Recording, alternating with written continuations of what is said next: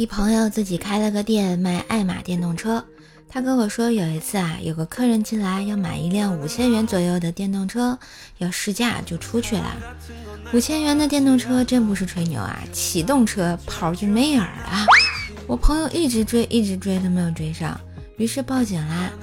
警察也很无奈的说，大多是追不回来的。警局里摸了一上午没有结果，到最后那男的居然回来了。说是买车没带钱，回家取钱。唉，事实证明还是好人多吧。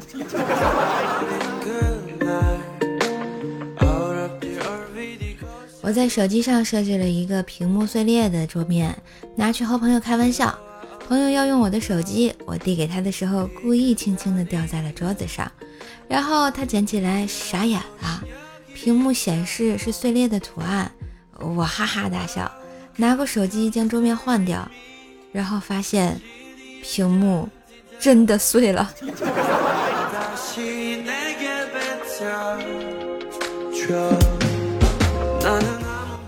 临睡时，老公说要做俯卧撑，一、二、三，老公认真的做，儿子站在旁边认真的数。当老公做到第十个的时候，胳膊开始打晃，我鼓励道：“老公加油！”儿子喊道：“爸比，坚持住啊！你就当你在数小金库的钱，越数越高兴。”老公听后立刻泄了气，趴倒在地上哼哼道：“有你妈在身后盯着看，怎么数得下去呀？”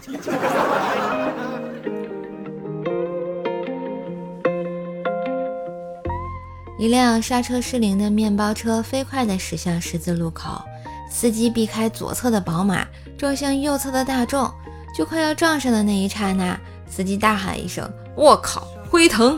然后努力的向右急转，撞向路边摊摆的板车。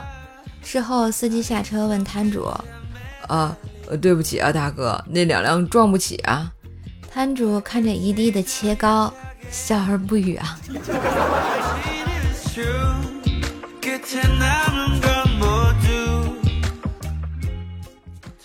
两头牛在一起吃草，青牛问黑牛：“喂，你的草是什么味道啊？”黑牛诧异道：“草莓味儿啊！”青牛靠过来吃了一口，愤怒地喊道：“你骗我！”黑牛轻蔑地看了他一眼，回答道：“笨蛋，我说草没味儿。”